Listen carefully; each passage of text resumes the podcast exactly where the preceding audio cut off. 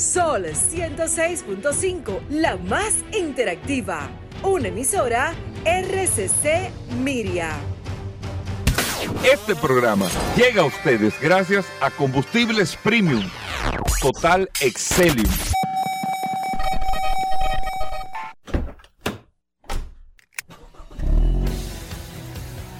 Bienvenidos al programa número uno de movilidad en la República Dominicana. Vehículos en la radio. Bien amigos y bienvenidos a Vehículos en la Radio. Señores, buenos días. Hoy es martes. Gracias a todos por estar en sintonía con nosotros. ¿Cómo les va? Hoy iniciando Vehículos en la Radio como siempre después del sol de la mañana y compartiendo con ustedes hasta la una de la tarde aquí en esta, la más interactiva Sol 106.5 para toda la República Dominicana. Recuerden en internet a través de solfm.com digital con Z la palabra Sol eh, a través de eh, nuestra aplicación de Sol en su App Store o Google Play. Sol FM, usted descarga la aplicación y ahí está compartiendo con nosotros. Y recuerden que usted también puede interactuar con este espacio Vehículos en la Radio a través de nuestro WhatsApp, el 829-630-1990 829-630-1990, que es el WhatsApp de Vehículos en la Radio, y ahí puede compartir con nosotros todas las noticias, todas las informaciones, todo lo relacionado con este maravilloso mundo de la movilidad. Usted lo tiene en este espacio Vehículos en la Radio. Mi nombre es Hugo Veras.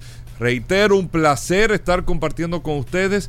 Felicitar a todos los peloteros de grandes ligas, a los atletas dominicanos por el desempeño que han tenido, principalmente Juan Soto, que ganó ayer el Home Run Derby. Con eso quiero, Paul, introducirte a ti porque anteriormente, o no sé si tú tienes la información, tú que manejas la parte deportiva del programa también, eh, eh, porque vi que ayer, dentro de los premios que le dieron Juan Soto, anteriormente lo normal era que les regalaban una camioneta o un vehículo a los peloteros, tanto al que ganaba el Home Run Derby, al más valioso en una serie mundial siempre le parqueaban un vehículo. Eh, yo me acuerdo que a José Rijo le regalaron, no me acuerdo una camioneta, una, camioneta, José Rijo, que él fue el, Cincinnati. Él fue el, más valioso, el más valioso, en esa serie mundial. en el 90 creo que fue. En el 90 contra Oakland, ¿no fue? Sí. No, recuerdo. No, yo no me acuerdo. Bueno, yo no, no sé mucho de Pero vamos a llamar a Franklin Mirabal. Exacto. Pero les regalaron una camioneta. Sí, sí, sí, eh, bueno, pero no vi camioneta, o sea, no vi vehículo en el derby de cuadrangulares. Sin embargo, Paul, les regalaron sí una cadena. Una cadena ¿tú sabes que General Motors anteriormente era, patrocinador oficial. De, no sé si lo sigue siendo. Bueno, no, yo no vi la, no, vi la, competencia de jonrones eh, eh, ayer casualmente, pero pero pero General Motors casi siempre era, era el patrocinador oficial de, grandes ligas, eh, siempre estaba involucrado con comerciales, siempre en los eventos cuando comenzaba siempre decía sponsor principal y eso. Y aparentemente General Motors ya no está. En este caso se llegaron a regalar hasta Corvette. Sí, eh, viejo. o sea, era una gran promoción. Pero, no estoy diciendo que no, se regaló. Tal vez un amigo oyente no puede apoyar. por lo menos no se vio. Porque anteriormente se veía cuando se... Y yo tengo la mañana entera buscando y no vi. Sí, sí, Aparentemente ya General Motors no es, no es uno de los patrocinadores principales, aunque sea patrocinador, porque me imagino que era un acuerdo que tenían de, con las grandes ligas, de ellos, de ellos poder eh, también eh, eh, aprovechar y, proyectar la marca en, ese, en ese gran evento, pero, pero aparentemente lo que me da la impresión es que ya General Motors no es el patrocinador principal de, de ese evento. Esa es la impresión que Bueno, bienvenido, Paul. Gracias, Hugo. Gracias, como siempre. Sumamente encantadísimo de poder compartir contigo todos los días en este programa Vehículos en la Radio. Gracias, señores, por la sintonía. Hoy es martes 19 de julio. Eh, hoy, como siempre, hay un programa sumamente espectacular, lleno de noticias, informaciones, novedades, invitados. La verdad que el programa de hoy está muy bueno y un saludo a todas las personas que de inmediato se conectan a través de la herramienta más poderosa de este programa Vehículos en la Radio. Un saludo para todos los que están conectados a través del WhatsApp. Usted también tiene la oportunidad de agregarse en este momento. Simplemente nos envía su nombre, la pregunta que usted quiera. Ayer que una persona estuvo con algunas situaciones, la pusimos en contacto con, con nuestro abogado de cabecera, Félix Pujol, que tiene una situación y esa es la idea de esta herramienta, Claro. poder eh, facilitar a usted en caso de que usted tenga una situación con su vehículo. Exactamente. Y, y nada, y nosotros ser un canal, una Un vía de mediador. orientación, de Mediador. orientación con este tema. Nosotros Miren, somos, el, eh, eh, y el que me excusen, el, el Agripino Núñez de la época. Sí, mira, eh, po- eh, la verdad que yo estoy en, en muy positivo porque sé eh, y me, me, sati- me dio mucha, agradezco mucho que la Cámara de Diputados, de Diputados me invitaran en el día de ayer a conocer el anteproyecto de ley para poder, eh, o vamos a decir, el anteproyecto o la propuesta de modificación buscando eh, legislar hacia futuro con el tema de la movilidad eléctrica, las alternativas de movilidad y algunos aspectos que se están dando en, en esa materia. Y qué bueno que ya nosotros como país estamos empezando a adecuar eh, nuestro marco legal para que nosotros podamos tener un escenario, que era lo que yo decía ayer, yo creo que la gente... eh, lo que entiendo, Paul, tú me dirás, tú me dirás, lo que yo percibo y uno que está todos los días en esto, el, taste que tengo, yo lo que creo es que en el caso de la República Dominicana y del consumidor dominicano, todavía quiere la movilidad eléctrica, está dispuesto a hacer la transición en el momento que la tenga que hacer. Yo creo que, es más, quitando el creo, si hay algo que la movilidad eléctrica tiene de manera sumamente positiva, más importante, que no tiene rechazo. O sea, nadie la rechaza. Lo que sí hay mucha, hay mucho interés sobre el conocimiento, aunque entendamos que hay conocimiento, no. Todavía creo que en nuestro país hace falta y eso vendrá paulatinamente y eventualmente no podemos querer correr más rápido de lo que eh, nosotros como país podemos lograr, ni como región tampoco, ¿eh? que todavía en nuestra región sí están los pasos a la movilidad eléctrica, sí hemos visto la evolución, el crecimiento de la movilidad eléctrica, sí hemos visto el crecimiento en el parque vehicular, porque cuando tú tienes cero, y después tienes uno, tú tienes un crecimiento de un 100%, no tenías nada. Tienes uno un 100% y paulatinamente hemos visto un crecimiento bastante interesante. Estamos viendo, miren, en el día de mañana hay una noticia sumamente importante que tiene que ver con la movilidad eléctrica en la República Dominicana y es una empresa eh, que nosotros que tuvimos en en, en, British Motors. En el día de mañana se le entregará una multinacional eh, sumamente importante, una flotilla de vehículos eléctricos para el transporte de mercancías. Y eso ya mañana, cuando se haga la entrega, vamos a explicar todo esto para eh, no, no avanzar un poco más a un evento que sale en el día de mañana. Pero tú ves empresas, empresas multinacionales que ya tienen el enfoque hasta en flotillas con este tema de la movilidad eléctrica, no necesariamente, aunque sí eh, va de la mano con el tema de las no emisiones, con el tema del medio ambiente, pero con los ahorros a largo plazo que tú puedes tener, no solamente por el tema de los combustibles, de que tú dejas de eh, eh, pagar y con la fluctuación que pueden haber de momento del aumento de precio de los combustibles, tú tener un presupuesto de 10 pesos para este año y que tenga que ser de 13 porque subió el combustible o subieron los eh, los eh, relacionados al, al, lubricante, que subieron los filtros, que subieron esto. El tema de la movilidad eléctrica en términos económicos es factible, es atractivo, eh, es, es, viable y mañana lo vamos a ver incluso con una empresa que está adquiriendo una flotilla de estos vehículos y lo vamos a empezar a ver en las calles. Lo que quiero decir con esto es que yo no creo siempre que se pueda, lógicamente, claro que es positivo. Claro que nosotros tenemos que ver de qué manera vamos impulsando eh, eh, la transición a la movilidad eléctrica, pero más que incentivos, más que cualquier otro tipo de cosa, yo lo que creo que a nuestro país le hace falta ese proceso que está llevando muy bien el Congreso de la República Dominicana y la Cámara de Diputados, que te voy a decir una cosa, Paul ayer que era lunes, yo decía, cualquiera aquí cree, aquí hay una imagen con el tema de que los diputados, mira, eso es el día entero ahí, leyendo y repasando y chequeando, el día entero, viejo. Hmm. Eh, eh, eh, y no en una sesión, sino en salones de reuniones que tienen aparte, ahí trabajando muchísimos temas. Yo lo que creo, de manera muy humilde, que aquí lo que hace falta en nuestro país para los consumidores, para la gente, es tener, y, eso de una manera u otra participa el Estado y de otra manera participa como en todos los sectores comerciales que están ahí, es claridad, entender realmente cómo va a ser la regulación en el tema de la carga de la energía de los vehículos eléctricos. Se va a poder instalar en los hogares, eso va a tener una tarifa especial, no la va a tener, va a ser la misma tarifa residencial, cómo va a ser en el tema comercial, no se va a poder instalar en los hogares, van a ver cómo está, ahí está, usted no puede tener una bomba de gasolina en su casa, para eso tiene que tener un permiso. O sea, no en la casa incluso, en, el sitio donde usted quiere tener una bomba aparte, eh, empresas que tienen flotilla, eso lleva unos permisos, eso lleva una serie de supervisiones. Se va a permitir que en los centros comerciales, como hay en el día de hoy, que se hace de manera, vamos a decir, de apoyo, de relaciones públicas, hayan cargadores, no hayan cargadores. ¿Cuál vez va a ser la tarifa real para esto? Se van a determinar puntos de carga que sean eh, oficialmente regulados para el mismo. Eso es un tema. ¿Cuánto va a costar la carga real que yo le decía a Paul esta mañana temprano? Bueno, realmente, Paul, ¿cuánto es eh, relación un galón de gasolina en kilowatts de carga?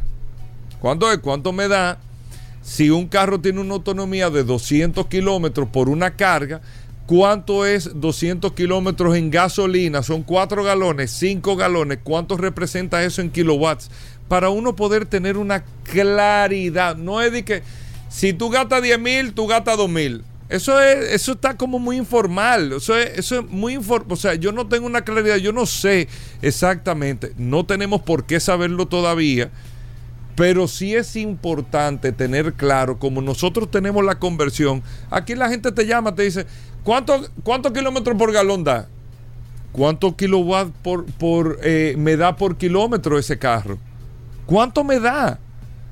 ¿Cuánto me da tener una realidad de que nosotros podamos empezar a socializar ese tema de la conversión para entender cuánto es el costo por kilómetro o por carga real y el recorrido que me dé esa carga en un vehículo eléctrico? Que todavía al día de hoy se habla muy aéreo pero no sabemos la realidad. Por un lado. Por otro lado, exactamente como lo decíamos la semana pasada, el tema de las baterías. Son 10 años de vida útil, a los 10 años hay que cambiarla. ¿Cuánto cuesta el banco de batería? ¿Qué se va a hacer con el banco de batería? ¿Cuánto va a costar el carro? ¿El carro cómo se va a tasar? ¿Con batería o sin batería?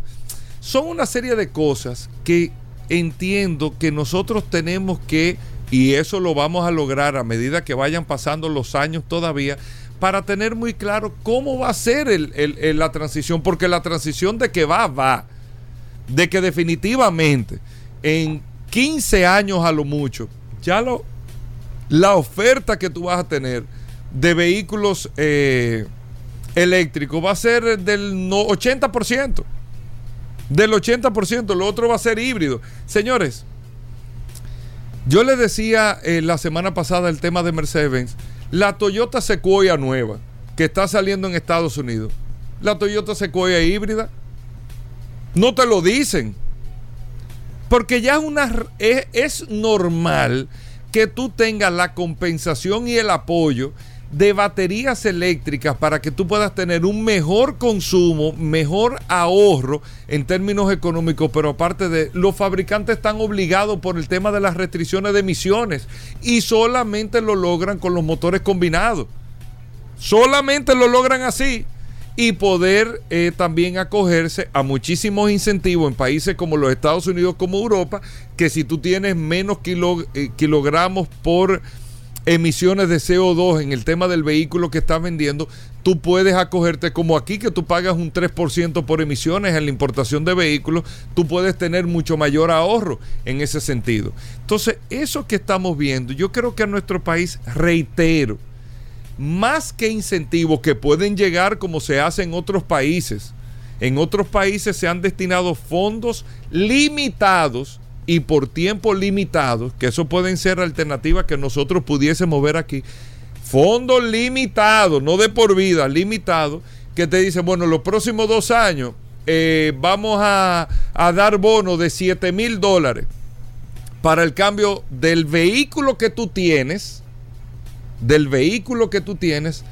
a un vehículo eléctrico. O sea, que tú el vehículo que tú tienes accedas a chatarrizarlo, se, tú se lo entregas al Estado, el Estado, el Estado te entrega 7 mil dólares por ese vehículo de combustión, ese vehículo se chatarriza y con ese bono tú vas y compras una unidad de vehículo eléctrico. Si es híbrido, el bono es menor.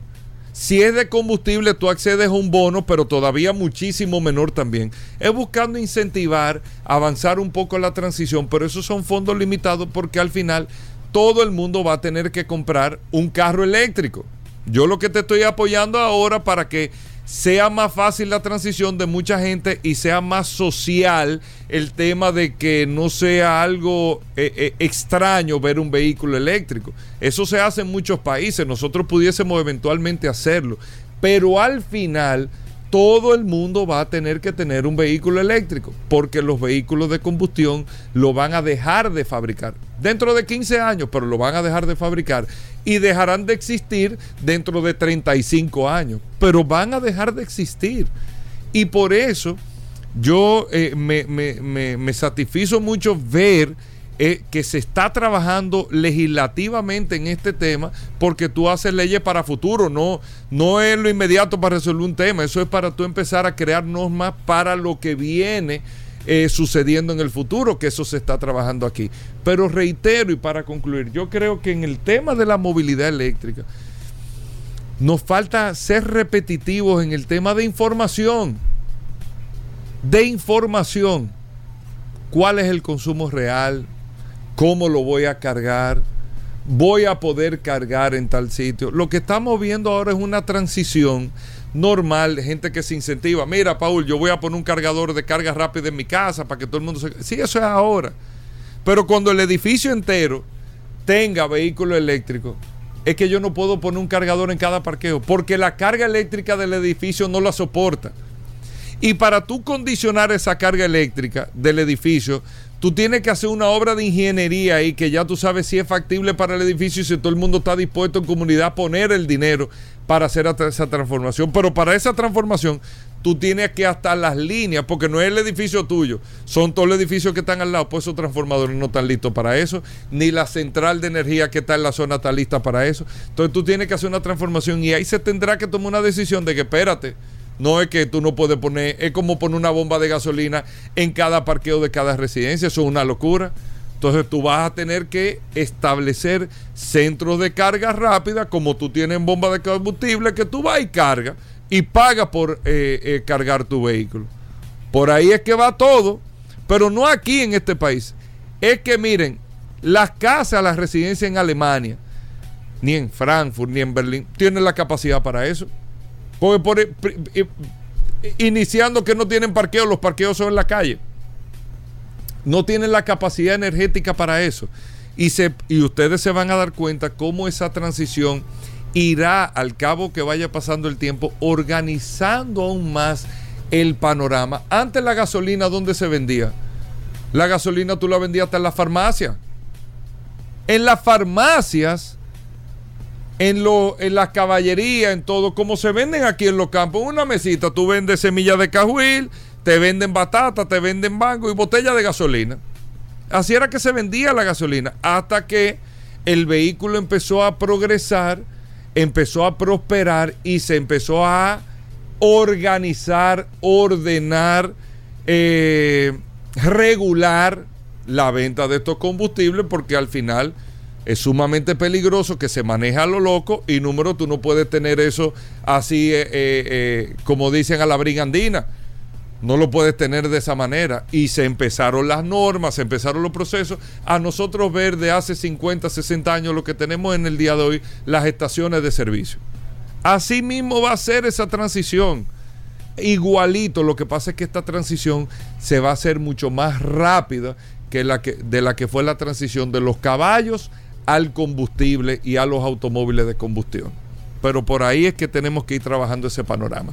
Vamos a hacer una breve pausa, tenemos muchas cosas interesantes. Miren, aquí en nuestra cabina de vehículos en la radio vamos a darle eh, paso de inmediato a nuestros amigos de Lubricantes Brava, precisamente que tienen una serie de actividades durante todos estos días. Vamos a hablar con ellos. Paul en un momento.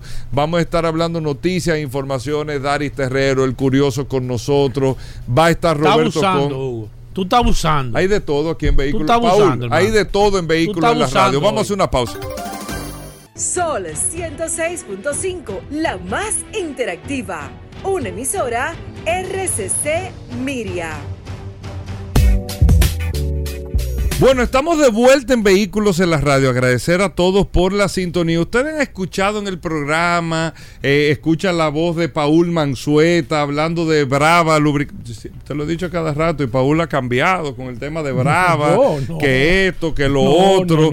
y no. bueno, nosotros estamos aquí en el día de hoy porque qué bueno que tenemos a nuestros amigos de Brava Lubricantes aquí en la cabina de Vehículos en la Radio que son nuestros amigos de Casa Arani que lo distribuyen en la República Dominicana. Tengo una gran amiga, pero de muchos años, Paul, pero te estoy hablando de vehículos en la radio de muchos años, Cristina Castaño, que es la gerente de mercadeo de la división de Brava Lubricantes de parte de Casa Arani aquí en República Dominicana. Y está Leoni Noj, así se produce. Lenoir Nogué. Lenoy Nogué. Lenoir Nogué. Uno, lo que pasa es que Lenoy uno priva aquí está eh, con el tema del inglés todo, que es el director de promoción eh, y el crew chief de Brava Racing Team. Sí, exactamente, Cierto, sí. exactamente. Porque vamos a hablar de unos temas interesantes, pero bueno, primero, eh, Cristina,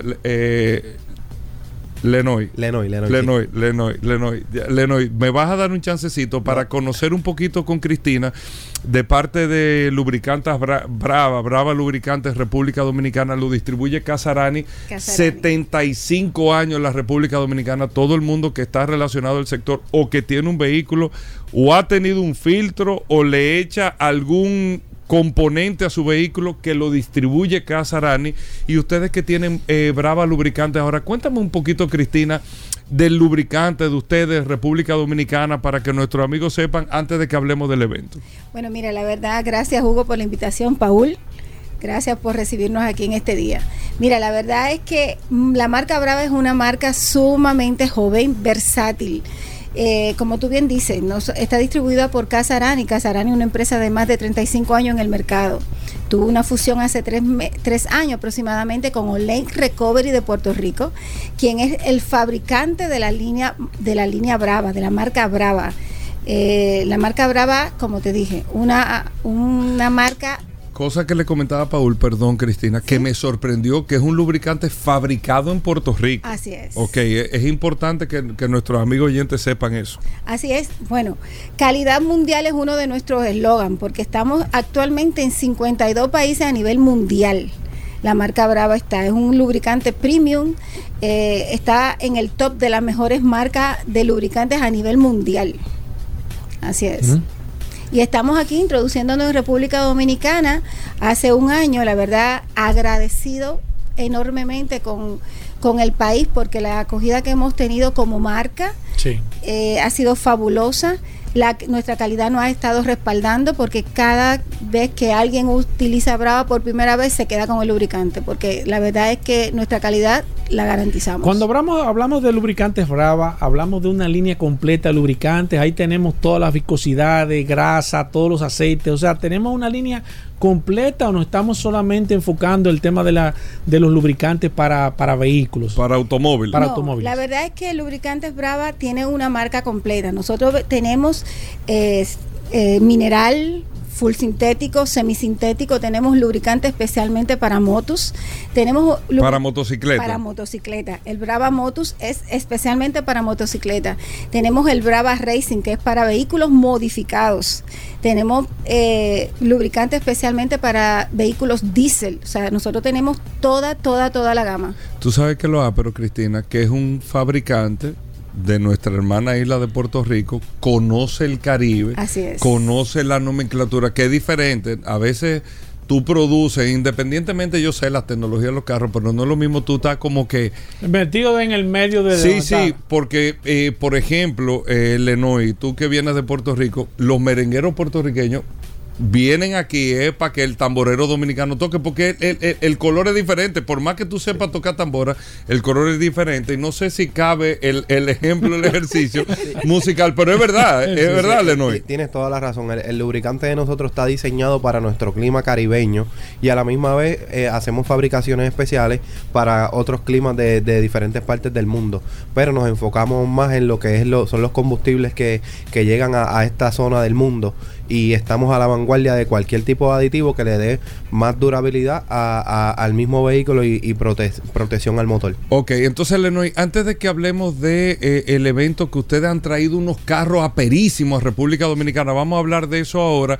Eh, preguntarte, Cristina, el fuerte para ustedes, el enfoque del mercado dominicano va a ser, yo sé que tienen para toda la gama como dijiste, pero eh, se están enfocando más en un segmento, sea el área automotriz, el todoterreno, las motocicletas, por ejemplo. Vehículos comerciales, Exacto. ¿Cuál es el, el- el enfoque tal vez que tiene eh, Brava Lubricante para los que nos están oyendo hoy, lo vean en una tienda, lo vean en un estante, sepan dónde está el fuerte? Claro, nosotros nos estamos enfocando especialmente en nuestros tres principales, en el mineral, full sintético y semisintético, o sea, de vehículos normales. Pero el que vaya a pedir Brava para cualquier tipo de, de vehículo, de motor, tiene. Ahí lo tiene. Tiene, ve- tiene Motocicleta lo tiene, si tú quieres un carro racing eh, de altas prestaciones modificado lo tiene, Así ahí tú es. tienes toda esa, e- esa, esa fortaleza, Lenoy. Ahora sí, Lenoy Nogué. Lenoy Nogué, dime de este evento que tienen ustedes aquí en República Dominicana, cuéntame un poco. Pues mira, eh, nosotros estamos trayendo lo que son los vehículos de, de parte del, lo- del Brava Racing Team.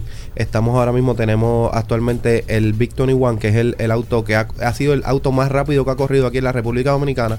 Tenemos el récord de la pista del Autódromo de las Américas, tenemos el récord de 669. Y aparte de eso, pues traímos esta vez un, un Lamborghini, un Huracán Evo y traímos un Corvette. Vamos a estar... este, Ese huracán Evo está aquí ya en República sí, Dominicana. está aquí, ahora mismo lo tenemos aquí al frente estacionado, lo estamos... Ey. Vinimos en él. por ahí. ¡Ey! ¡Ey! Vinimos en él. ¡Ey! ¡Ey!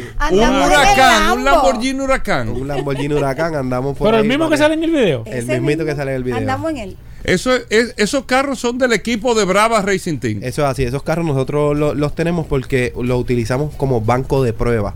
Nosotros ahora mismo tenemos un lubricante que es el, el Brava Euro, que ese, ese lubricante va enfocado a los carros europeos, italianos, eh, de, la, de, la, de las manufactureras extranjeras. Ajá. Y ese vehículo se compró con el, con el hecho de, de hacer la prueba de ese lubricante y ahora mismo lo tiene dentro de su motor. Igual que el, el, el Chevrolet Corvette, que también pues se le hicieron, se hizo un lubricante especialmente para carros americanos. Con la, Así con la deportivo y eso. deportivo con certificaciones y ahí mismito nosotros los probamos y lo, y lo utilizamos. Entonces una cosa, de en que estos carros, aquí hay un, un, un Lamborghini, Y un Corvette. Un Corvette y tienen el carro De este... Big competencia 21. que es el Big 21 que es Big un Pro 21. Import. Sí, ese es un, un, un Pro Import. Actualmente eh, él tiene un récord al cuarto de milla de 5.71 segundos a 260 millas Eso es en Puerto Rico, en, en Estados Unidos. en Estados Unidos. Sí, en- en y Puerto aquí Rico. tiene el récord de pista de aquí del Autódromo Las Américas. Eso es así. Aquí te- poseemos el récord de 6.69 al cuarto de milla. al cuarto de milla, que es un carro de dragueo. Completamente. Y de ese dragueo. del equipo Brava también, Brava Racing Team. Fabricado en, en Puerto Rico desde cero. Armado todo. Completamente. Ok, entonces una cosa, ¿qué van a hacer con esos carros aquí? ¿Qué- ¿De qué se trata? Eh, o, o Cristina, cuéntame. Tenemos Lamborghini que está rodando en la calle. ¿Qué va a pasar con estos carros? ¿Cómo los que nos están escuchando pueden... Eh, Óyeme, lo más No, importante es tirarse una foto con el Lamborghini. Eso es lo más importante. El de dragueo está bien, pero el Lamborghini es el, el importante. ¿Qué, ¿Qué van a hacer con esos carros aquí? Mira, como te dije inicialmente, nosotros estamos muy agradecidos con la acogida que hemos tenido aquí en República Dominicana con la marca.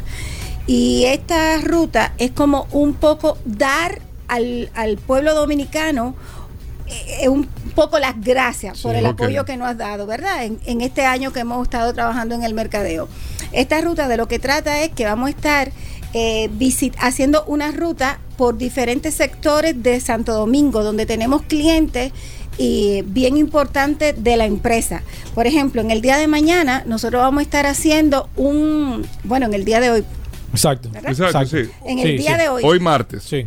Exacto, hoy martes, nosotros vamos a estar haciendo un recorrido por los Alcarrizos en estos carros. ¿Cómo? en estos carros, vamos a estar por los Alcarrizos y vamos a parar en un cliente que tenemos que se llama JTK. Y allí vamos a parar los carros. Allí vamos Esa a es tener- una tienda de lubricantes, JTK de los carros. Yo la conozco, tú la conoces. JTK son uno duro, uno viejo, uno duro, uno claro. duro, uno duro. Pues allí vamos a tener modelos, vamos a tener los carros, vamos a tener brindis especial, una activación poderosa vamos a tener ahí. Ya el martes, vamos El a miércoles. El miércoles, perdón, vamos Eso a es recorrer- mañana. Eso es Mañana- mañana. mañana miércoles. Mañana miércoles. Vamos a estar recorriendo el centro de la ciudad y vamos a estar visitando a nuestros clientes de la Isabela Guiar. Ay, ay, ay, yo me imagino. No, yo, bueno, yo me imagino por ahí. allí. Eso va a ser una Ahí yo estoy viendo el miércoles a la una de la tarde en Lubriplaza que van a estar. Exactamente, vamos a estar haciendo, pero antes de llegar a Lubriplaza, vamos a estar haciendo Un el recorrido. recorrido Por la Isabela por Guiar. la Isabela Guiar, donde tenemos clientes Con el Lamborghini manejando. Lamborghini y la Corvette. Y el Corvette. Y terminamos en Lubriplaza, ahí en la autopista Duarte. El, jue- el, vi- Jueves. el jueves, Jueves. vamos a estar Ahí haciendo... ustedes van a tener en cada una de esas activaciones. Es importante que los amigos oyentes sepan. Ahí van a tener ofertas de lubricantes, es. se van a poder tirar fotos, activaciones que la gente le ponga sí, la sí, mano sí, lubricante. vea el carro, Exacto, Claro. que van a estar las modelos, vamos a tener brindis, vamos a tener especiales. Hugo. Vamos a tener un Oh. montón de cosas. Y el jueves vamos a estar haciendo este recorrido por la zona, pues la zona oriental. Sí, así Nos veo. vamos a meter Sí. en nuestro, con nuestros clientes de los minas, toda esa, toda esa área por ahí y vamos a Van a peinar los minas. Vamos a peinar todos esos clientes que hay ahí de repuesto, que son nuestros clientes, han sido perísimo. muy fiel con Claro, nosotros. claro. Así que vamos a estar en esa zona y ahí terminamos en, en Indy Plaza. Indy Plaza, estoy Ese es viendo el aquí. jueves. Eso, Eso es el jueves. jueves. exacto. Entonces ya viernes, sábado y domingo de esta Este fin semana, de semana. este fin de semana vamos a estar exhibiendo los carros en Galería 360. Mira que Adentro. Adentro. Mira que ha, pero yo este- estaba ayer allá en Óyeme, 60, yo te dije. Tú Hugo. estabas viendo Top Gun, sí. Sí. Óyeme, viernes, sábado y domingo en Galería 360. 22, 23 y 24. Exactamente, ahí ya ustedes van a tenerlo, ahí va a estar el de dragueo, Sí. el que es el campeón de pista aquí, y tiene en Estados Unidos cuánto es, Eh, El, el récord en Estados Unidos es 571 a 260 millas, wow, eh, al, al cuarto de milla. míralo aquí, es un, eh, tiene la carrocería de Toyota, ese. Sí, el- el- porque el motor es un 2JZ, es un motor 6 cilindros, eh, simulación de, de Supra, es un motor billet y es un Pro Import, es un, un auto modificado. Me da la impresión de que el hombre sabe de No, no, parece sabe que es eso, que le mete él- la llave él- al carro. Sí. ahí, ahí están lo- lo- los tres Oye, carros, tanto este- el de Big 21, que es el vehículo más rápido que hay aquí ahora mismo en pista, para que hablemos del tema de República Dominicana al cuarto de milla, el Lamborghini, que está aquí también, que es un huracán, Un la- un Lamborghini huracán, que lo tienen aquí en República Dominicana, y el Corvette, que este fin de semana, lo que nos están yendo, viernes, sábado y domingo en Galería 360, oye, me van a tener la oportunidad, eh, van a estar Cristina las Las modelos. modelos, ahí van a poder tomarse fotos Oye, esos con los carros ahí que yo lo voy a ver. Yo voy para allá. Claro, bien. 360, no, No, no, pero El domingo pero- tú yo. No, no, no. Sí, Viernes, sábado sí. y domingo van a estar Oye, ahí el pero, día entero adentro señor, de tú sabes, 360. Lo bueno es que tú llevas a tus hijos, tu familia para allá y compartir. Mira, fotos, Cristina, ¿no? yo los felicito por el trabajo que están haciendo nuestros amigos de Casa Arani, que tienen una, una empresa que tiene 75 años de experiencia en República Dominicana, enfocado en todo tipo de artículos relacionados con vehículos, sabe lo que está haciendo con Brava Lubricantes. Así Ustedes es. saben perfectamente lo que están haciendo. Eh, pueden entrar Brava Lubricants RD en Instagram, ahí está la cuenta, usted la puede empezar a seguir, Brava Lubricants RD, para que usted tenga más información de estos eventos, tanto en el día de hoy, mañana miércoles, jueves y viernes, sábado y domingo en Galería Pero no, 360. no termina ahí. El próximo martes nosotros estamos haciendo ese recorrido de la Ruta Brava, se va para el Cibao. Ah, Ah, no me la otra semana. Claro. ¿Cómo? El martes 26 vamos a estar en La Vega Ok. y vamos a estar haciendo el recorrido de la Ruta Brava en La Vega. El mar, el Miércoles. miércoles 27 vamos a estar en Moca. Haciendo la ruta brava, estará visitando en Moca. Bien, Bien. hecho, bien hecho, bien. No, Oye, bien hecho, bien. no, bien hecho y que la gente Llevándole vea. cosas o sea, al final cómo se transfiere la tecnología Sí. de lubricante y los carros que están llevando y todo, perísimo. Así es. Y el jueves estaremos en San Francisco. Y terminaremos el próximo fin de semana, 30 y 31. Estaremos celebrando el Día de los Padres. Estaremos celebrando esto en la Arena del Cibao. Ahí en el parqueo. En ahí. el parqueo de la Arena del Cibao, porque hay un evento de códigos rojos que vamos a estar ahí apoyando ese evento. No, Cristina, increíble. yo lo felicito. Mira, cualquier información, Brava Lubricants en RD, en Instagram, ahí ustedes van a poder ver, ahí está la cuenta que dice Casarani también, para que ustedes sepan Así que esa es la cuenta de Lubricantes Brava. Eh, Felicidades. Mira, la verdad es Tú que estás faja- de- lo que pasa es que tú conoces. Sí, sí, porque tiene muchos años en eso, sabe muy bien. Cristina sabe bien lo que están haciendo, digo, el equipo de eh, Casarani, pero ella sabe Eso es perfectamente. importante, ¿eh? Tú puedes estar tranquilo ahí, Tú- que, que, conocen el camino, saben perfectamente lo que le están haciendo. Cristina, gracias. Mira, no déjame decirte, Hugo, finalmente algo más.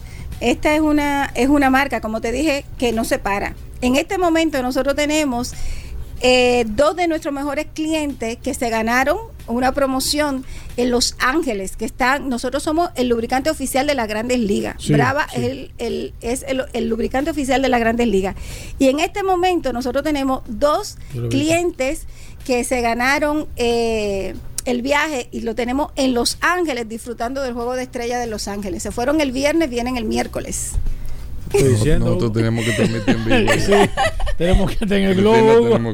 La verdad es que somos una marca que no nos para. Una llamada.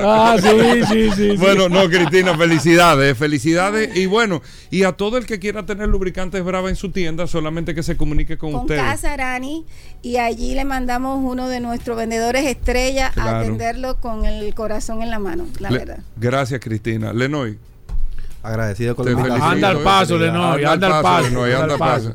Lenoy pásense Nogué. por allá, pásense por allá. Voy a No, ir a yo voy- 360 yo el fin voy, de yo semana. voy, Yo te seguro garantizo, a a 360 yo voy el fin de seguro semana. yo voy. A 360 lo voy. Voy a llevar a los niños Me voy para a que tirar tiren fotos, se la voy a enviar yo. Claro, exactamente. Etiquétennos, Gracias, Lenoy, gracias y bienvenido. Bueno, de nuevo a República Dominicana. Cristina, después nos cuenta, después que pase todo el proceso, todo lo que sucedió. Amigo oyente, hacemos una breve pausa, no se muevan. Ya estamos de vuelta. Vehículos en la radio. Bueno, de vuelta en Vehículos en la Radio, Paul. Venimos contigo en un momento con las noticias, las informaciones, con todo lo que tenemos para el día de hoy. Roberto Con, vamos a estar hablando de mecánica, eh, tenemos al Curioso, vamos a estar con Daris Terrero más adelante en el programa. Pero antes, eh, estoy recibiendo a Mauricio de los Santos, nuestros amigos del el Grupo Viamar, que tienen, de las marcas que tiene el Grupo Viamar, es la marca Jack. Es una de las marcas que más he estado impulsando. Mauricio, bienvenido al programa, porque ustedes están teniendo muy buenos resultados con el tema de las jipetas y con el tema de los camiones, los vehículos comerciales. Cuéntame, Mauricio, Jack, que tiene el grupo Viamar como marca, qué tipo de marca es, qué necesita saber la gente de la marca Jack antes de que hablemos de los modelos. Claro que sí. En primer lugar, Hugo, para mí todo un placer estar aquí de parte de la familia de Grupo Viamar, abriendo este pequeño espacio para compartir con toda la familia bien. que confía en nosotros y que también... No, que nosotros le tenemos un careo a Mauricio en cada bloque ahí preguntándole cosas ahí. Claro que sí, ese público que siempre está fielmente escuchando. Fíjate, Jack es una marca que fue fundada en el año 1964. Es una marca que ya tiene como trayectoria más de 60 años en el mercado internacional y con presencia en más de 130 países. En los últimos años ha incrementado bastante en cuanto a los, eh, al mercado latinoamericano, posicionándose como una de las principales marcas en vehículos comerciales y también de uso personal. Ok. Incluso- El fuerte de ustedes aquí eh, está mucho en el tema de las jipetas, las S2, la S4, creo que es. Es correcto. El fuerte principal de nosotros acá son las SUV. En este caso, estamos implementando la nueva Jack JS4, la cual está llegando ahora mismo para acabar en el sector de, de jipetas. JS4. Correcto. ¿Qué tipo de jipeta es esa, eh, Fíjate, Mauricio? la JS4 es una jipeta subcompacta, es un vehículo familiar, es un vehículo que te brinda una capacidad de motor de 1.5 turbo, de 4 cilindros, por ende una autonomía bastante buena y en su relación Económico, totalmente y en cuanto a su equipamiento, en cuanto a relación a precios, realmente es un vehículo que supera las expectativas del público consumidor. Esa es la JS. La JS4. La JS4. Ustedes tenían la S2, no sé si la si, si sigue la S2, que era un- una jipeta, óyeme, que te brindaba muchísimas cosas a nivel de precio también, o sea, como que cuadraba muy bien. Claro, la JS2 evolucionó.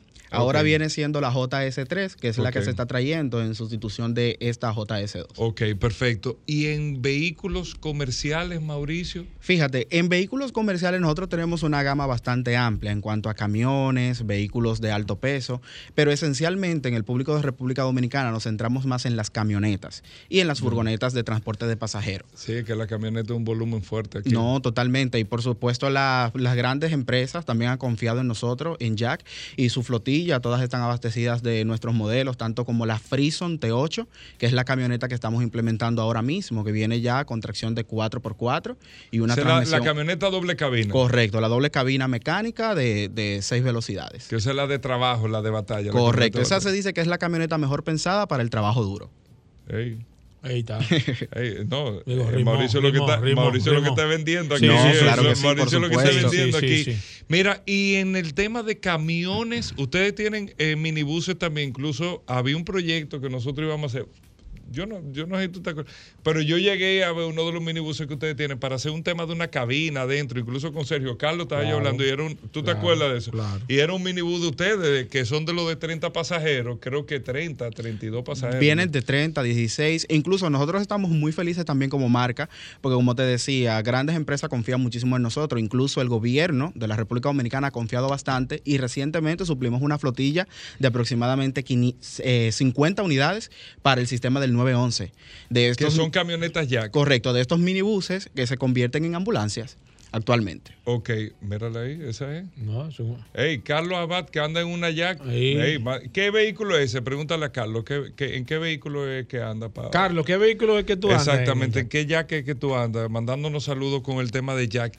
Y en el tema de camiones, eh, Mauricio, ¿qué, qué, ¿cuál es el fuerte de ustedes? Ah, sí, mira, una doble cabina ahí. Bueno, en el caso de los camiones nos especializamos más en los camiones volteos, en los camiones de carga para los microempresarios de cama corta, cama larga, estos camiones de furgones también que sirven muy bien para transportar cualquier tipo de carga o mercancía que, que se quiera mover.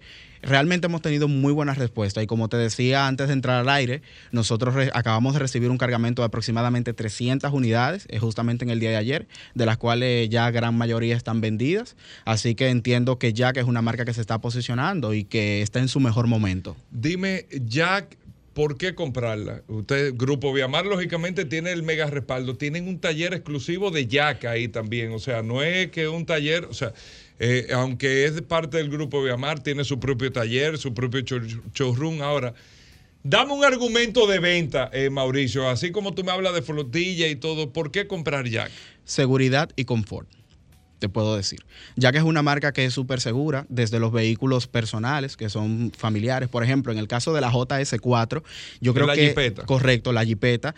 Es, una, es, una, es un vehículo tan seguro que incluso viene ya con, con cumpliendo estándares del Euro 3, el Euro 4, que ya son los, los últimos estándares de seguridad. Incluso viene con sensores de aviso del, del cinturón de tres puntos ya para, para los ocupantes de la parte trasera. O sea, un vehículo Eso no es común. Exactamente, no es común en, en el mercado actual. Y en cuanto a los camiones, igual, su diseño de chasis, de carrocería y aparte, como tú decías, el respaldo que te da la misma marca, la fábrica, a través de Grupo Viamar, Claro. realmente no se ve eh, cotidianamente en las marcas tradicionales. Nosotros te vendemos un jack, pero te garantizamos que después de la compra vamos a continuar contigo y que ese vehículo, si llegase a presentar cualquier eventualidad, nosotros vamos a estar ahí ¿Qué garantía respaldándote. tiene Jack? Jack da garantía desde 3 años hasta 5 años dependiendo del modelo. Por ejemplo, la JS4, la SUV, te La da Jeepeta. 5 años de garantía. Cinco años, 100 mil kilómetros. 5 años o 100 mil kilómetros. En el caso de los comerciales, 3 Tres años, años. o 100 mil kilómetros. Perfecto. ¿Cómo podemos ver los modelos? ¿Tienen alguna cuenta a través de la página de Grupo Viamar? ¿Cómo lo hacemos? Claro que sí. Pueden seguirnos a través de Instagram como Grupo Viamar y Jack Dominicana. Y personalmente, el que quiera asistencia personalizada puede contactarse directo conmigo al 829-830-5014. No es contigo que hay que hablar. Claro que Paul. sí. No, no, el hombre está- el hombre está puesto para eso. Eh, Mauricio, ¿cuál es tu celular, viejo? 829-830-5014. Atención personalizada. 829 830-5014. 5014. Mira, fuera del aire, Mauricio lo llamó un cliente. Me dijo, no, los chocolates te los mandé ¿Cómo? ahora. ¿Cómo? Bien.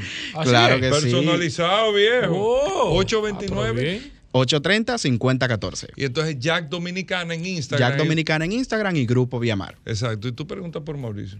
El hombre que sabe ahí. de Sí, verdad. sí, no, di que- No, diga que aquí No, está. pero que yo sé. No, no, no, no. No, no, no, me ponga ese. No, no, ponga Y- Mauricio. No, no, no. Mauricio. Exactamente. Bueno, Mauricio, muchísimas gracias. Gracias por venir al programa. Qué bueno que nos cuentas un poco del tema de Jack y cómo van principalmente con esta jipeta, la JS4, y con los camiones y las camionetas que tienen ustedes. ¿De acuerdo? Claro Claro que sí. Muchísimas gracias por abrirnos la, puerta y pues estamos a la orden y a disposición de todos.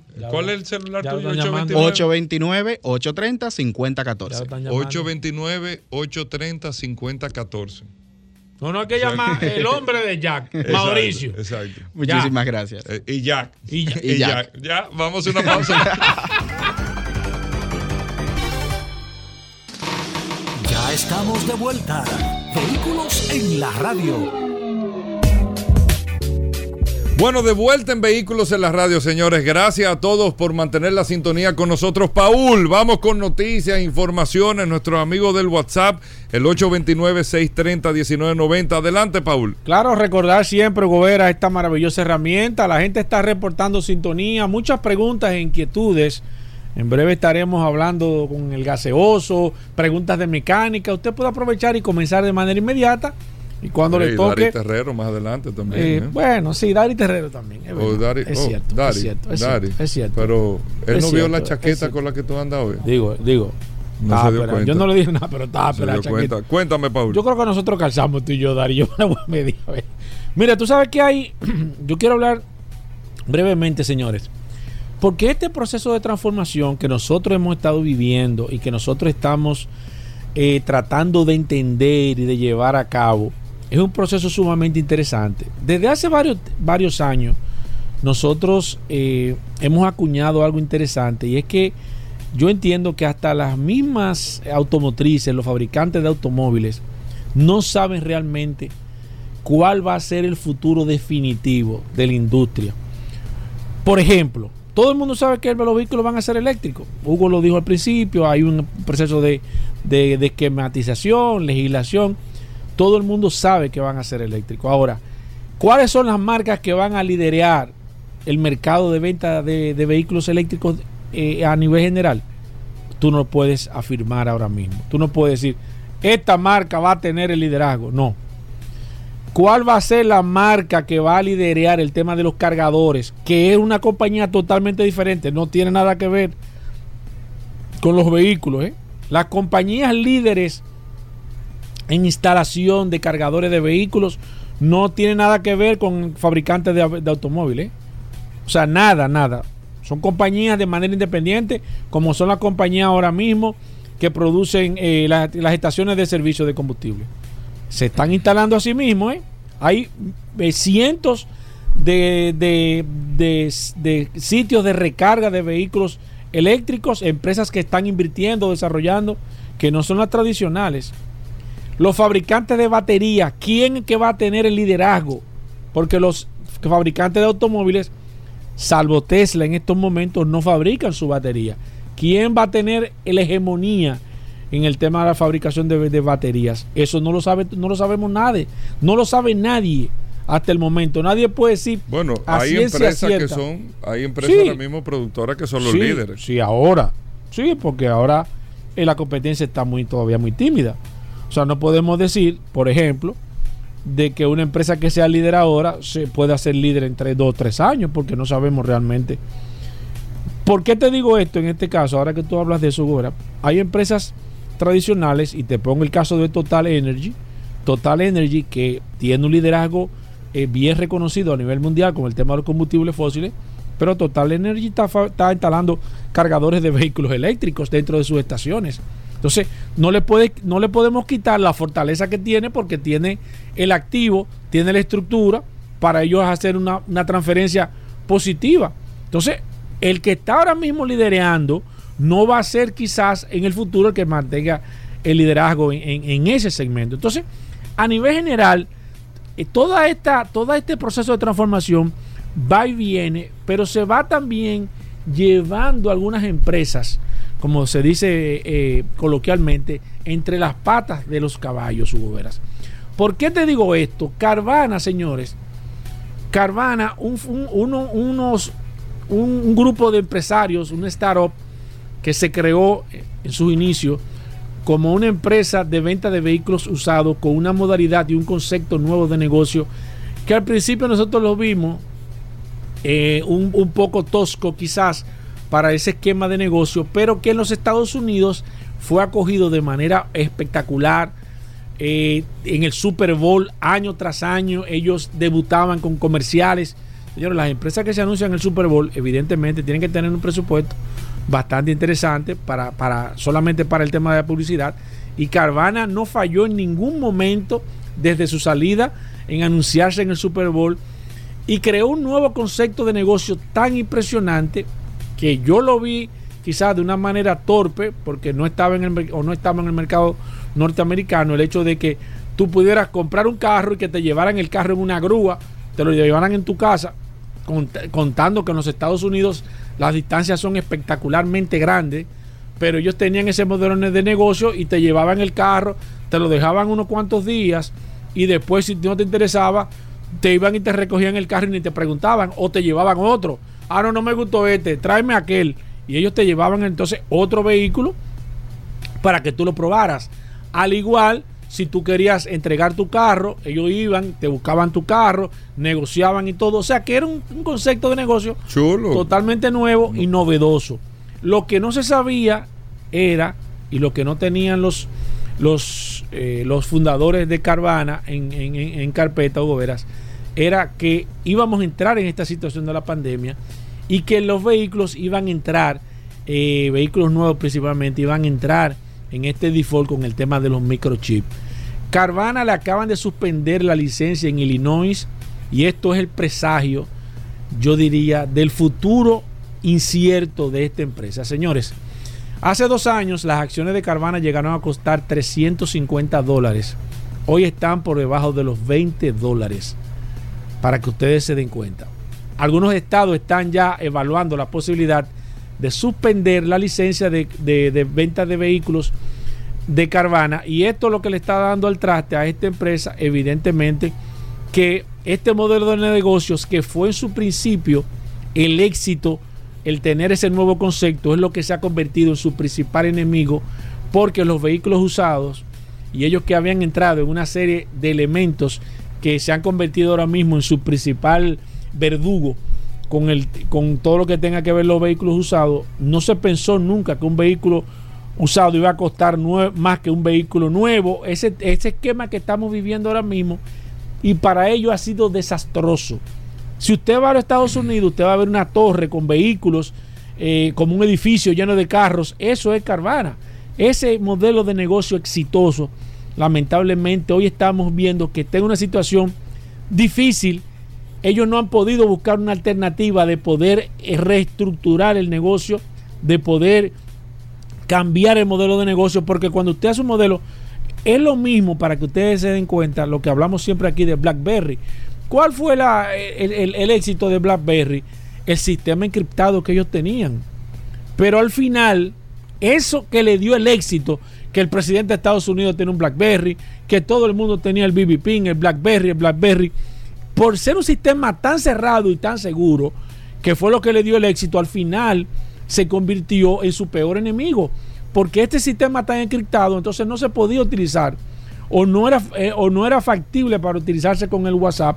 Y entonces otras compañías de celulares como Apple, como las compañías chinas, aprovecharon este, esta debilidad de esa empresa, que fue su fortaleza en un momento, y le sacaron la milla BlackBerry, tanto así que BlackBerry tuvo que dejar Todavía creo que fabrica alguno, uno que otro teléfono, pero ya perdió ese poder absoluto que eh, tenía porque su ventaja competitiva al final se convirtió en su peor enemigo y estamos viendo lo mismo que está sucediendo con Carvana.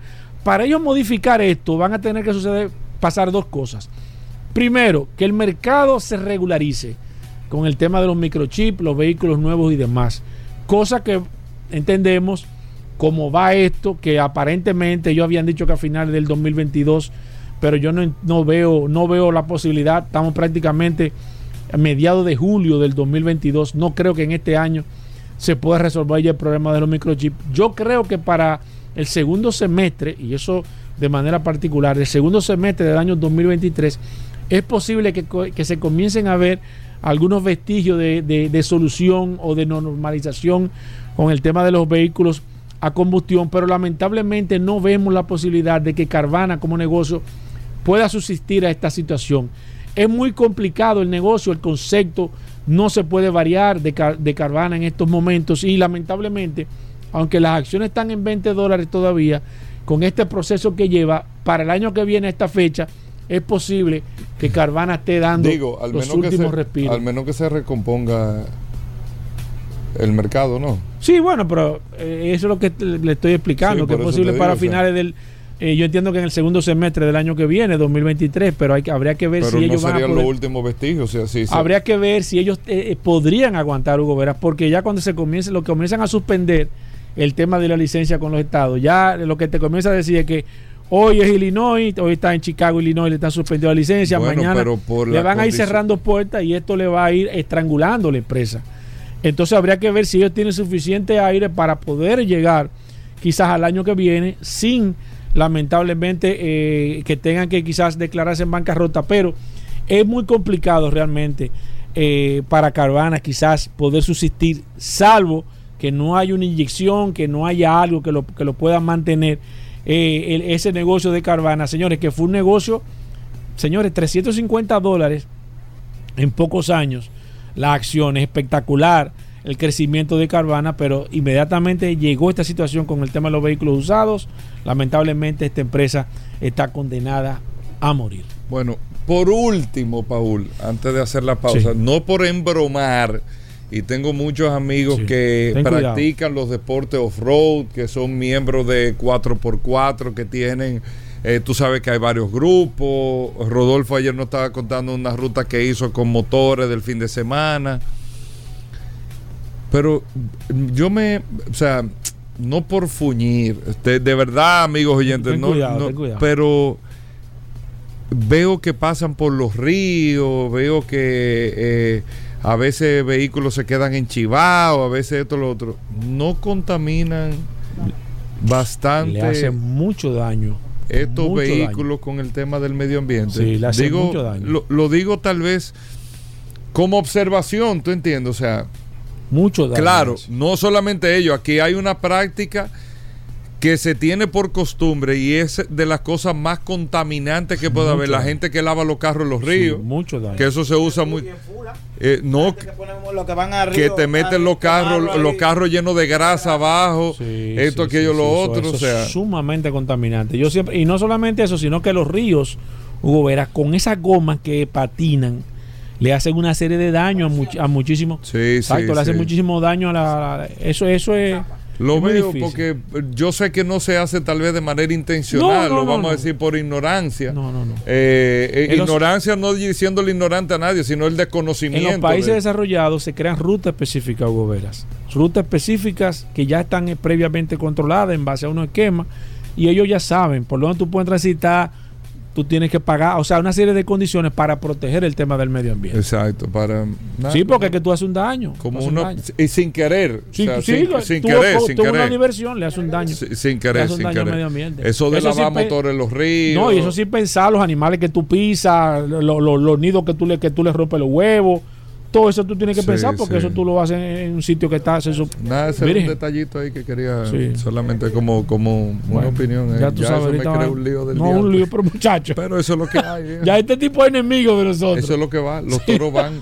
Ey, Vamos ¿cómo a, así? eh, ¿Cómo así? ¿Y esa? así ¿Y esa el producción? cuando estaba. ¿Y esa producción? ¿Y esa- toros van. ¿Y que hoy es jueves este? Decía como eslogan, tú sabes, todos los merengueros decían, esa es la que va. Hoy es jueves, jueves este vete. No, pero yo lo tiro ahí. Vamos a una pausa, venimos de inmediato.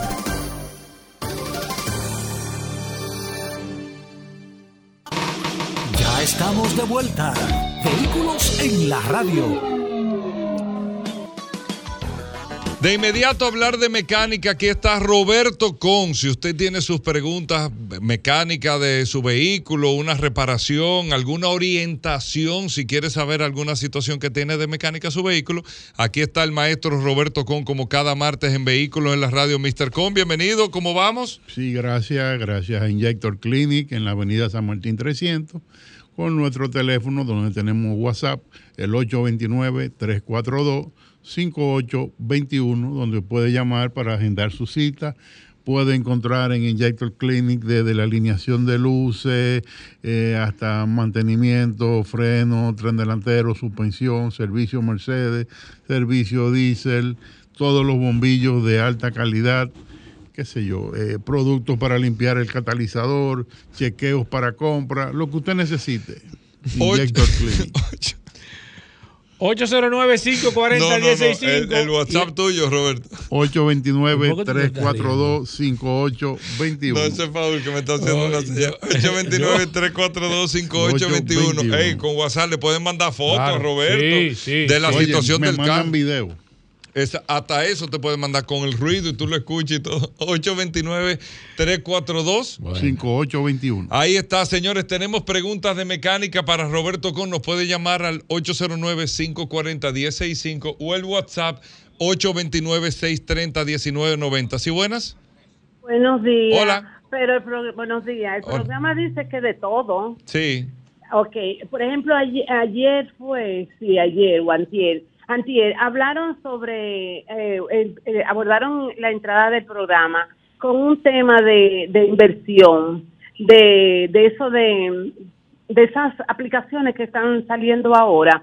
Y por ejemplo, como que yo encontré algo contradictorio que ustedes están promocionando en su programa, eh, eh, cómo invertir en la bolsa de Estados Unidos y como que como que es contradictorio porque si un dominicano lo que gana es peso va a invertir en Estados Unidos, entonces ¿quién es que está ganando? Va a ganar alguien que está haciendo el trabajo y ese tendrá que pagar. Además, aquella persona que tenga algún dividendo de esa inversión va a pagar impuestos, pero no lo va a pagar aquí, lo va a pagar en Estados Unidos, que es donde genera el dinero, y eso se, lo están promocionando. Entonces, como que me resultó chocante. Por ahí esa es una parte. Y la otra es que ustedes hablan, por ejemplo, que todavía no se conoce de cómo se van a cargar los vehículos eléctricos. Yo soy una ignorante total, pero sí les puedo decir que mi hijo en Miami carga su vehículo en su casa. Sí, no, claro, eh, lo que nosotros decimos con eso, y le agradezco mucho su apreciación con el tema del conocimiento, no es, yo sé que lo voy a conectar y lo voy a cargar, es la socialización real en el mercado dominicano de cuánto es realmente que va a ir costando esto, no es cómo se va a cargar, sino es más que todo el tema de los costos, cómo se va a definir ese proceso que eso se irá tomando tiempo. Con el tema de la bolsa de valores, Yo no, yo no entendí realmente lo que ella explicó con que estamos promocionando una aplicación para invertir, porque nosotros No. aquí, que yo sepa, no, no tenemos ninguna aplicación. Nosotros sí estamos promocionando la forma de que usted puede invertir eh, y aprender a invertir en la bolsa de valores. Exacto. Vamos con el WhatsApp también. Bueno, vamos con esta llamada y después el WhatsApp, que hoy tenemos el tiempo un poquito apretado. ¿Sí, buenas? Buenas. Adelante. Mira, para hacer una pregunta con respecto a la- el- lo que la señora dijo, que no le entendieron el cargador en su casa. Eso es normal. Pero aquí en República Dominicana, por ejemplo, si yo tengo un contador ya en mi casa y yo decido conectar mi vehículo eléctrico a ese contador, se me va a pasar el, tú sabes que hasta los 300 kilos cuesta un valor. Entonces, lo sería que uno saque un contador, pero entonces hay un problema. Las las EDES no te quieren sacar dos contadores en, en una casa. Eso sería un problema. Exacto, eso es lo que yo le digo. O sea, ahí hay un marco todavía que hay que definirlo muy bien para poner las reglas de juego claras también. Voy con el WhatsApp. Luis Ramón nos dice: Hola, buenos días. Eh, Por favor, pregúntamele al maestro Roberto con un carro Toyota Camry 2007. ¿Se le puede hacer graduaciones en las luces delanteras? Muchas gracias. A todos se le debe. Sí, claro que sí. Si, la- si las graduaciones están funcionales, se pueden, se pueden hacer. Hacemos, oye, eh, hasta en los carros de los 60. Perfecto. Jackson, Jackson Ortiz dice: Pregúntamele a Roberto si hay algún aditivo para limpiar el motor cuando se realiza el cambio de aceite. Sí, tenemos un, un, un producto que cuando vamos a hacer un cambio de aceite, antes de sacar el aceite que tiene adentro, El aceite que voy a aceite- cambiar. el aceite usado, lo ponemos, lo dejamos eh, funcionar el motor por, por 10, 15 minutos y luego sacamos ese producto con el aceite viejo del motor. Y ¿Qué queda, hace eso? eh, limpia por dentro el motor. Y después tú le echas el Y aceite. después nuevo. le echas el, el aceite nuevo. Perfecto. Luis Segura dice aquí. eh, Un saludo a la ñañadito, ¿eh? No sabía que una goma diferente a- a- al diferente podría afectar el sistema de ABS. Claro Eso es cierto. Sí, sí, porque eh, el sistema de ABS se nutre de información de la, de la, de las vueltas que da cada rueda y si tienen tamaños diferentes va a, va a haber una lectura diferente de, de rueda a rueda y se va a disparar el ABS. Recordar que este segmento le llega gracias a Petronas, Petronas, el aceite que cumple con todas las especificaciones Bueno, de alta calidad. Ahí, la última pregunta. Voy con la última. Aquí está Hilario. Dice: Mi transmisión eh, automática golpea en el arranque, en todos los cambios. ¿Qué hago, Roberto? Bueno, lo primero es definir si viene de la transmisión. Si, si, si, si se chequeó todo y viene de la transmisión, no un soporte, un cardan, un eje, entonces puede ser que haya un problema de presiones internas. En algunas transmisiones se, se puede ajustar, en otras no, ya conllevaría un mantenimiento mayor. Perfecto. Roberto Con, para comunicarse Estamos contigo. en la avenida San Martín 300 con el 829-342-5821, donde nos pueden contactar para cualquier cosa. Bueno, ahí está Roberto Con. Vamos a hacer una breve pausa. Venimos de inmediato.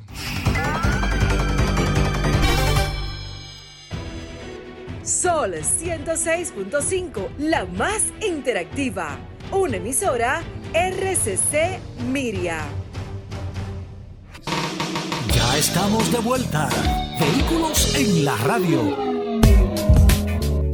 Bueno, de vuelta en Vehículos en la Radio, aquí está Daris Terrero, el hombre de la ley 6317 de Tránsito, Transporte y Movilidad. ¿Por qué Daris se ríe Dari, de una Dari se desayuna con, con- Él se pone como con- nervioso de una vez. Con un panal de abeja con leche que se desayuna. No vea que a Dari hay que pre- guapo A, Da- de a los pocos que aquí hay que sentarlo. Dime Sí. el tema, vieja. Sí, exacto.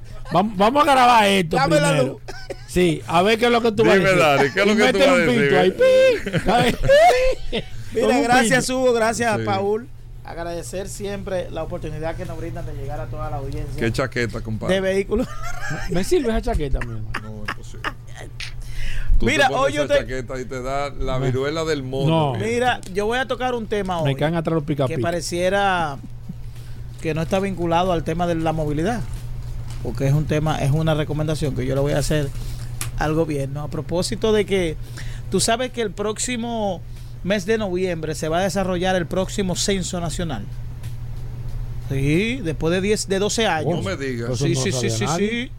El próximo no- mes de noviembre habrá un despliegue de más de 30 de 30 mil personas en todo el territorio Pues nacional hay que empezar a promocionar. de manera simultánea a hacer el Censo Nacional de Población y Familia que debió hacerse hace dos años atrás. Eso es interesante. Porque cada 10 años que se hace no se hizo por el tema de la pandemia. Pero el, ahora le corresponde ya al Estado, el gobierno dispuso incluso en términos presupuestarios que se realice ese censo.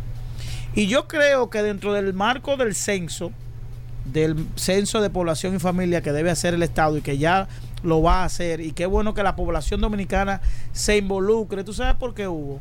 Por el tema de la seguridad. Tú sabes que por un tema de inseguridad la gente, el ciudadano dominicano está muy esquivo. Y puede ser que el dominicano no le dé acceso a, la- a los, a, los, a las personas que van a realizar el censo por algún tema de inseguridad. Entonces Sí, es bueno sí. que la población se involucre de cuáles días específicamente va a haber el Sí. censo y de que haya una manera tecnológica de identificar de identificar quiénes quiénes son miembros de la Dirección Nacional de Estadística, de la ONE. De, de- de saber exactamente. Y yo hablo de este tema porque me gustaría que dentro del tema de del censo se pueda agregar la forma de movilidad de la gente. Oye, esta- oye este dato, Hugo, esto es interesante lo que yo estoy planteando. Yo creo que dentro de ese, de ese censo se debe preguntarle a la gente cómo usted se moviliza. ¿Qué usted utiliza para ir a su trabajo, a su universidad, a, a- a recrearse? Por ejemplo, el tipo de vehículo que tiene la, la- la población dominicana. ¿Y cómo se mueve? ¿Y cómo se mueve? Yo uso el transporte público ONSA. teleférico. Yo uso el teleférico. Yo uso el metro. Yo uso el motoconcho para con salir de mi casa. también. Yo en mi casa hay un motorcito. Aquí tenemos un carro Toyota 2000 tal. Aquí tenemos una jipeta. Yo creo que eso nos puede dar a nosotros un dato muy interesante. ¿Por qué? Porque aquí tenemos unas estadísticas de que tenemos 4 millones de vehículos. pero nosotros no sabemos en cuántas manos.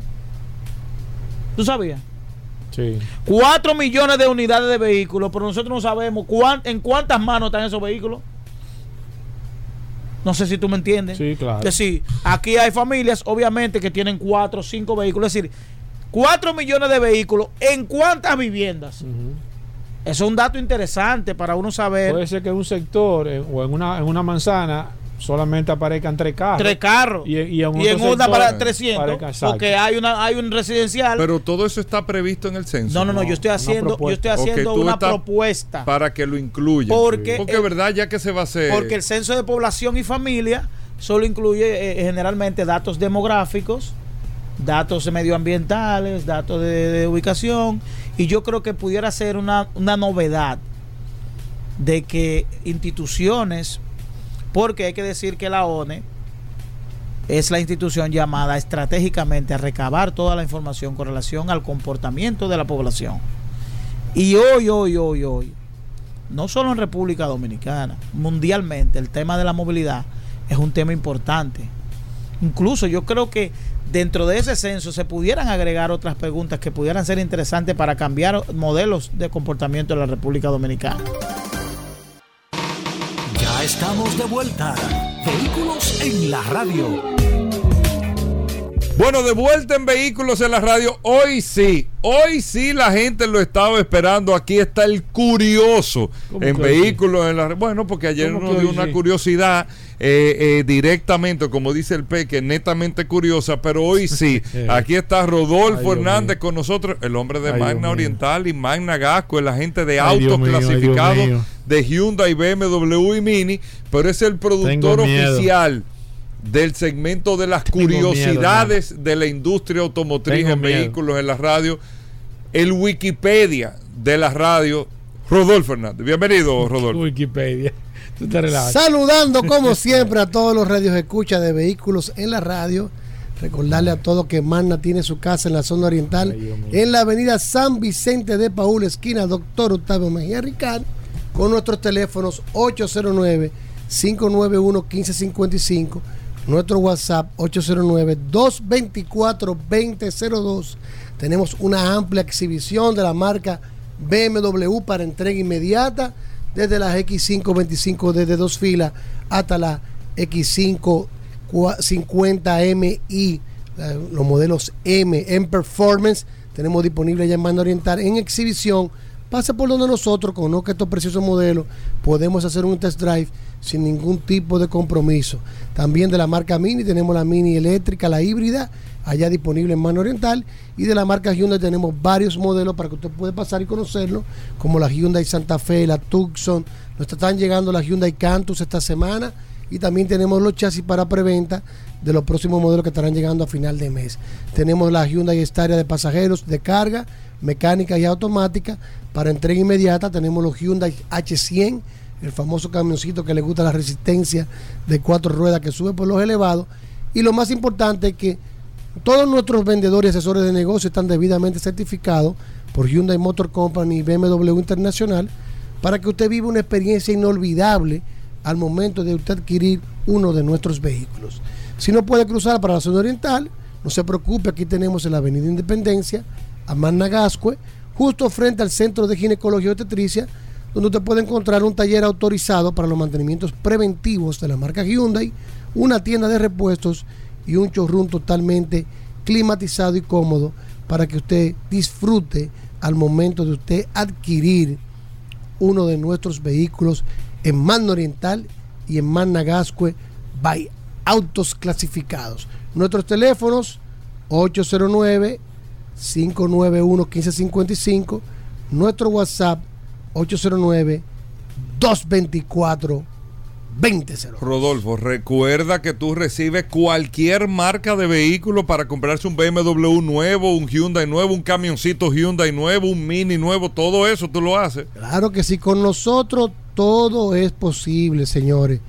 Llámenos 809 224 2002 809 224 2002. Ahí está. No, espérate. Hugo, Despídelo. Solo Llévate curiosidades en vehículos en la radio. mentido. Amigos oyentes del Hugo. programa, nos han llamado desde el día de ayer, Hugo. desde ayer que se terminó el programa, Ayer llamada, hablar la gente vehículo que andaba relámpago eh, esperando esto, aquello, traer. lo otro. Rodolfo. ¿qué tenemos para hoy? Porque Mira, ayer sabes, hablamos de repa- relámpago Hernández. Que ayer cuando mencionamos ¿A quién? este tremendo raid que hicimos por la zona sur del país, zona este, zona norte también. Muchas personas me escribieron, varios radioescuchas, eh, interesados en lo que es la carretera internacional, su origen en la frontera, que no sabían de qué se trataba y queremos hacer una pequeña breve historia de lo que es la carretera internacional. ¿Tú sabes cuál es el origen de la carretera internacional, Hugo Vera? ¿Y Dale, tú, dale, Paul Manzueta? dale, no, pero, no, no, pero yo quiero que el histórico me diga. Eso aquí. no tiene que ver con vehículos. No, es la movilidad Bueno. en la carretera internacional. ¿De dónde sale cuándo se inició? Dale, No, dale. pero dime. un- No, no, eh, no, está porque bien, no, está tú bien. tienes que decir algo. Pero Ahora, a la gente le gusta esto- más a la historia de los que carros. tú- Esto es el pipuitre caliente. No, La gente más le gusta la historia a de mí los me, carros. careo, un a mí- careo a mí me gusta cuando la resistencia interviene no. y hace No, algo. no, no, porque no sabemos, no te agarraste puedo- fuera de base, No te puedo matar el tema. Hugo siempre me dice, déjalo, no le Eh, no, no, no, tema". dale. Fue Trujillo que hizo la carretera internacional. Pero este, ¿qué? Pero ven acá, viejo. Dale, dale, dale. ¿Qué? Yo te te Una Y pregunta esto- directa. Y esto, y esto, y esto es, esto es, Pero dale, esto Rodolfo. es, esto es, Tú sabes que la frontera, Estas son las pruebas la frontera Hugo. Veras, que divide ambas naciones, tiene una longitud de aproximadamente 396 kilómetros. Sin embargo, la carretera internacional solo tiene 48 kilómetros, que mucha gente cree que la carretera internacional es la frontera entera, y no es así, ¿eh? Son solamente 48, Tampoco kilómetros, mira. 48 kilómetros. ¿Tú andas por ahí, Hugo? El curioso. Sí, sí, tú supieras que el sí, curioso. Son 48 kilómetros. Y eh, la frontera en sí, Ah, como mira, se conoce hoy yo en pensaba día, que era entera. No, no, entera no era. ¿De dónde a dónde va? va desde Restauración hasta Pedro Santana. Y curiosamente, lo que Pero es la China, frontera, que hoy se conoce como la línea divisora, fue en un pacto que hizo Horacio Baqui, el presidente de Haití, en el año 1929, que hicieron un pacto de la limitación. Trujillo lo recalcó en el año 1936 y cuando salió la comisión a marcar con los pilotillos que tienen un nombre jocoso, que tienen otro nombre, Sí. Dilo, se llama mojones. mojón, los mojón, que son los pilotillos que usted encuentra Ese es el nombre. durante es toda el nombre real, Exacto. Ese durante toda la frontera, esos pilotillos con los números de, eh, de ubicación, se encontraron con algo que muchas personas no conocen de la historia, que fue que en el territorio La Miel, una parte del territorio La Miel, que se llamaba así mismo, el lado haitiano había cruzado la delimitación fronteriza pactada en el acuerdo del año 1929 por Horacio, por Horacio Vázquez y el presidente Luis Borbón de Haití. Sin embargo, sin embargo, en ese momento Trujillo, que no quería conflictos con el gobierno haitiano, prefirió hacerse el de la vista gorda y cederle Ese, pa- ese ese- territorio grande, que es unos 4 mil kilómetros. no, lo- 4.000 kilómetros. Perdón, eh, no. Eh, Tengo el dato. Es grande el territorio de la miel, ¿eh? Sí. Son muchas tareas, es un territorio grande. Sí, sí. Creo que el dato que lo puedo buscar ahora mismo. No, Tú lo tengo. dejas de tarea. en- Sí, sí. Un dato No, para yo que- lo tengo aquí, pero no quiero ver el celular porque me atacan. Ok. Eh, esto es memoria, ¿eh? Que se Sí, sepa, sí, no grabado. está leyendo. Rodolfo no está leyendo. Ese Eso- pedazo de eso es lo que me Trujillo, sorprende a mí. que eh, debería estar en la parte este de ese territorio, como ya estaba invadido por los haitianos, se lo cede y marca el pilotillo en la parte, eh, en esa parte, para realizar en ese mismo tramo la carretera internacional. Por ahí es que pasa la carretera internacional que va desde Pedro Santana hasta Restauración y Trujillo permitió, le cedió eso, que fue muy criticado Trujillo por eso. Le cedió esa, esa parte del territorio y la carretera internacional un chance primero Eso para- Pero 40 criticado por abajo. nada. esos 48 kilómetros no son los que Pues sí. conforman la carretera internacional, que No, es por donde usted pasa eh, con los ¿A vehículos. qué distancia está la frontera de la carretera ahí? No, pero espérate, es que está ahí mismo. O sea, Tú es pasa, la internacional pasa por la, la, la- la- es la línea divisora de ambas naciones y esa carretera fue construida con el dinero de ambas naciones. Ambas naciones aportaron Pero igual ahí no hay nada que identifique nada que tú No, estás. ahí están los pilotillos, los mojones. sí. Sí, pero de digo, un lado, tú- de tú- un lado de la tú- carretera. Tú, sales huyendo para ese monte Perdón, ahí y te no, cruzas. no, no. Del lado oeste es territorio haitiano y del lado este es territorio dominicano y costó 450 mil dólares en aquella Pero que no hay nada que te impida cruzar ahí. No hay sí, una. claro, hay varios puestos de guardia que son los que se encargan de la vigilancia y esos guardias, porque no en esa parte de la carretera internacional no se puede pasar, lo que hay un precipicio del lado, del lado oeste. En los puestos, en los lugares por donde es donde se puede cruzar la frontera, hay puestos militares. Y cabe decir, felicitaciones al Ejército Nacional, que están provistos de drones, buggies, motores, y hay una amplia vigilancia en la frontera. Señores, en la frontera pasa lo que quiere que se pase. Por ahí está bien cuidado. eso. ¿Cómo así? Está bien cuidado. O sea, pero lo que dice Paul, yo lo entiendo. Para lo que no hemos, no sabemos. La, la mayor Se- parte de la carretera No hay internacional. visualmente una división. no, están los pilotillos. ok. Pero, pero, perdón. Se, sup- de la- Se ven los pilotillos. Claro. Y tú sabes que del lado oeste ya es, es el territorio dominicano y del lado oeste es haitiano. En la mayor parte de la carretera internacional, el mayor transcurrido, de- de- es un precipicio lo que hay. Es decir, que no es que tú puedes cruzar por cualquier sitio. Así que la mayor parte de esos 48 kilómetros es un precipicio para el lado dominicano. Hay lugares donde sí se puede pasar al territorio dominicano, pero ya hay puestos, Hay de, puestos guardia de militares. que controlan la zona. Entonces, ayer cuando me preguntaron los redes de escucha, es para que sepan esta cómo es la zona. Excelente ¿Cuánto tú le curiosidad. puedes dar a esta, a esta curiosidad? No, está buena. Es de historia, es de historia. ponle pero- una clara- Tú sabes que mucha gente piensa, mucha gente ¿Diez piensa, de cuánto? y de toda, 10, de 10. eso No, lo, eso lo decimos buena. nosotros.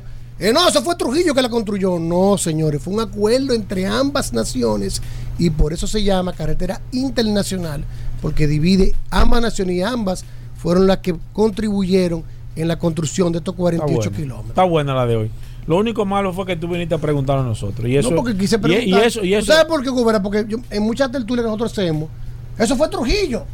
Eso no fue Trujillo. No, señor. lo que pasa es que la gente cree que el, que el país se hizo. ¿Eh? Digo que no deja de ser incierto. De Trujillo para acá que se han hecho la mayoría de cosas. Y tú Pero sabes, déjame comentarte una cosa, tú sabes que con ese pacto que él hizo, ratificando el acuerdo del 1929, Trujillo fue con, con el presidente de Haití de la época, fue promocionado para el, el premio de la paz en ese momento. Gracias a Dios que no ganó, porque en el 37 a lo mejor. ¿Cómo así? Bueno, ya tú ves, el Rodolfo 37. siempre ¿Qué tira pasó algo. ahí, En el Hugo? 37. También que ¿Qué tú ibas. Hugo? Al Bueno, perejil por allá. Gracias, Rodolfo. 809. Ey, muy buena. 809. Muy buena la de hoy. Sí, le- 224 Venga el viernes. 2002 Uy, que hay que darle chance. 809 Uy. 224 2002 ya, ya lo sabes cuando escuche carretera internacional fue una carretera construida por ambas naciones por 450 mil dólares en el año Venga el 1936 viernes. que terminó se terminó de construir en julio del 1942 oigan bien inició la construcción en el, en el 36 y se terminó de construir en el 1942 si no lo sabías ya lo sabes Uh. Ahí está. Gracias, Que Rodolfo. venga el viernes. No, no Como a la gente que uno le debe, que tú le dices, dame chance hasta el viernes. Nos despedimos, señores. Hasta mañana. Combustibles Premium Total Excelium. Presentó.